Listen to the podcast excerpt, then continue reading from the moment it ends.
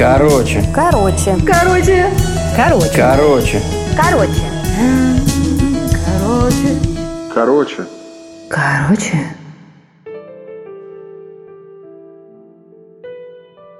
Короче, я решила посетить психолога. Я понимала, что та душевная боль, которая у меня есть, сама не уйдет. И самостоятельно я не могу с этим справиться. Во всех сферах моей жизни не было покоя, стабильности и гармонии. Я стала раздражительной и быстро стала уставать. Плакала вечерами, жалея себя и причитая, почему жизнь так несправедлива ко мне. Задалась вопросом, а что же ест мой ресурс? Вначале, как и у всех, у меня были предубеждения насчет работы с психологом. А вдруг кто-то узнает из друзей или коллег? Я же не псих. Моя проблема, она как и у всех. И все же живут как-то. Может, я себя накручиваю? Может, оно само пройдет? Может, придет кто-то и спасет меня? Но мысль о том, что когда болит зуб, я сама его себе не сверлю, а иду к специалисту, меня не покидала, и здравый смысл взял верх. Ведь у меня болит душа. И сама себе я ее полечить не могу. Сколько бы психологической литературы не было бы мной прочитано, и сколько бы марафонов не было пройдено. Мне все еще было больно. И тяжкий душевный груз тянул меня вниз. Мои ориентиры исчезли. Самооценка летела в пропасть, а смысл всего потерялся. Я потерялась. Через подругу я нашла контакт хорошего психолога – записалась на прием и приехала к назначенному времени. Прием чуть задерживался, и у меня начались внутренние метания.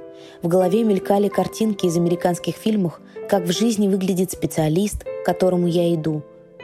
Говорят, что все ревут. Я реветь точно не буду. Наконец меня пригласила в кабинет очень приятная, стильная и красивая женщина в очках. Я расположилась на очень удобном обволакивающем кресле. Стало уютно и тепло.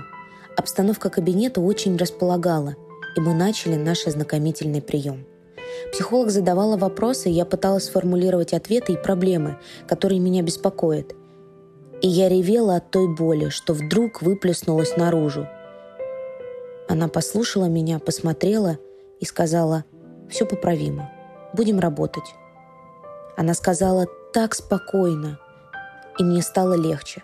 После первого же приема а что, так можно было?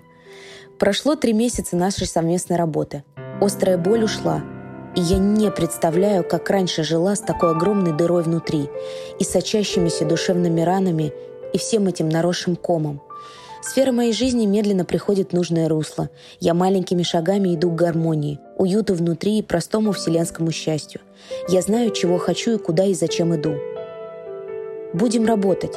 В ее словах это было ключевым – много моего внутреннего ресурса уходило на работу над собой, на осмысление изменения поведения в той или иной ситуации. Но это была приятная усталость. Я очень довольна результатом.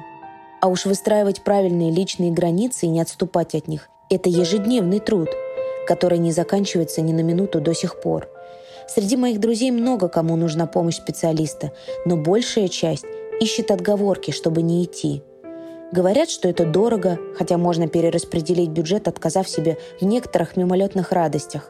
Кто-то боится мнения окружающих, осуждения или обманывает себя тем, что помощь ему и вовсе не нужна.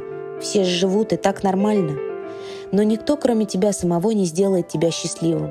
Это твоя зона ответственности. Моя жизнь уже изменилась к лучшему, но работа на этом не заканчивается. Я знаю, какие мне хотелось бы еще моменты проработать стать еще лучше себя прежней, еще счастливее, быть собой и не бояться этого. И мне абсолютно не стыдно сказать, что я хожу к психологу. Эти предрассудки растворились, будто их и не было. Мне стыдно быть токсичной для окружающих, выливая свое недовольство жизнью на близких людей, друзей и коллег, делая не только себя, но и их несчастливыми. Влезать в чужие личные границы. А ведь мы все заслуживаем счастья – и когда, если не сегодня, стать счастливее –